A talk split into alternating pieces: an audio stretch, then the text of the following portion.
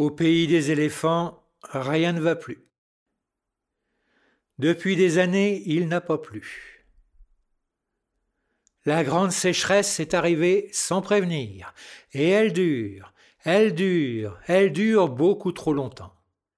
Alors le roi des éléphants décide d'envoyer des émissaires aux quatre points cardinaux pour trouver de l'eau. Ce sont les émissaires de l'Est qui reviennent les premiers.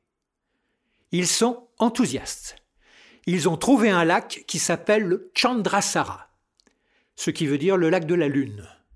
Ils décrivent la beauté, la fraîcheur de l'eau, la verdure, les arbres ployants sous les fleurs et les fruits, la multitude d'oiseaux aquatiques. Aussitôt, les éléphants se mettent en route.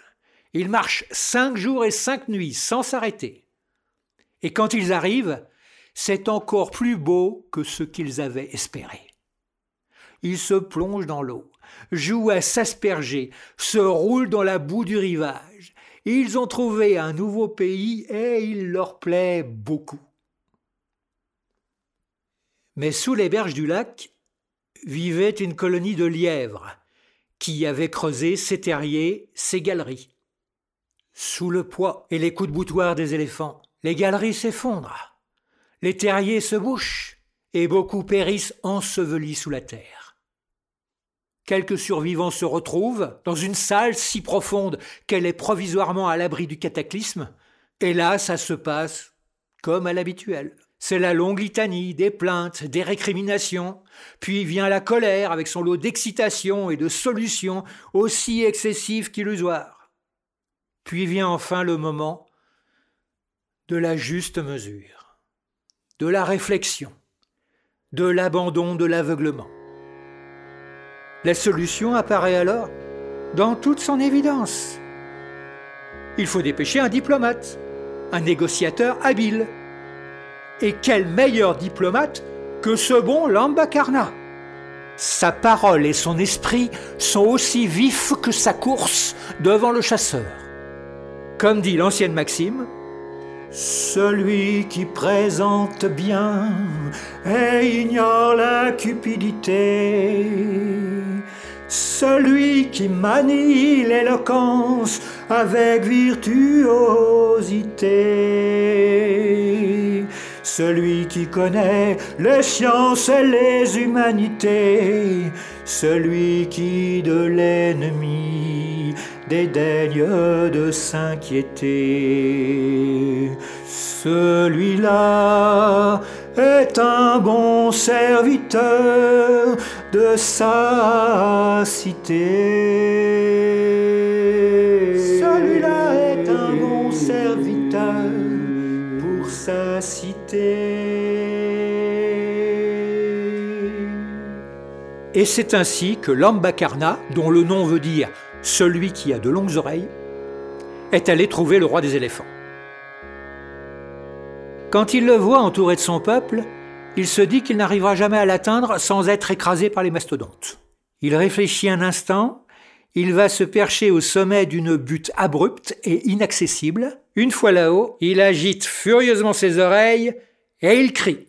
Ohé Vous autres méchants éléphants vous n'amenez que ruine et misère. Pourquoi voulez-vous anéantir le beau pays des gentils lièvres?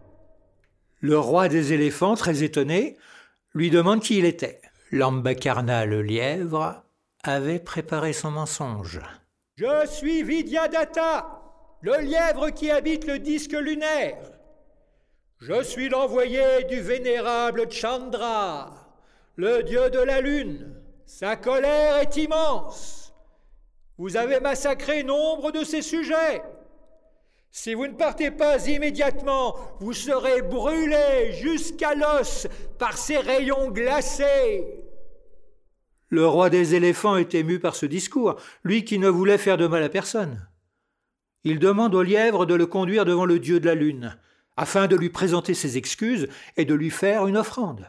Le lièvre répond Ô grand roi des éléphants tu es rempli de sagesse, et ton cœur est aimable.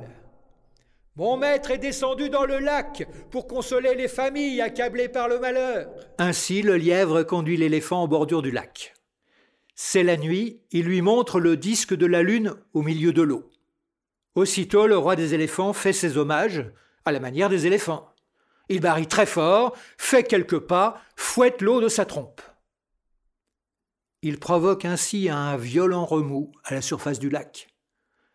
Le disque parfait de la Lune, ou plutôt son reflet, s'agite, se déforme. À la surface de l'eau apparaît de la lumière à la crête des vagues, comme si la Lune s'était multipliée. Le lièvre fait semblant de se tordre les moustaches de désespoir. Ô toi le plus insensé des pachydermes Tu viens de troubler la méditation de mon maître vénéré. Te voilà doublement fautif. Regarde, sa rage est infinie. Il vient de rassembler ses guerriers les plus intraitables.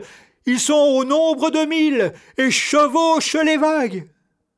Voyant et entendant cela, le roi des éléphants, tout contrit, rabat ses larges oreilles, baisse la tête et salue, et salue encore, et resalue, en demandant pardon, en redemandant pardon, en demandant encore pardon au vénérable Chandra. Cela semble satisfaire la divinité que le lièvre rusé venait d'inventer. Le lac peu à peu retrouve son calme, la lune son cercle parfait, la nuit sa douce sérénité. Alors les éléphants sont repartis, à la grande joie des lièvres, qui se sont remis à faire des enfants, hmm, ce qu'ils aiment particulièrement. Quant aux éléphants, ils cherchent un pays qui voudrait bien les accueillir, ce qui n'est pas facile à trouver. Un magasin de porcelaine, peut-être?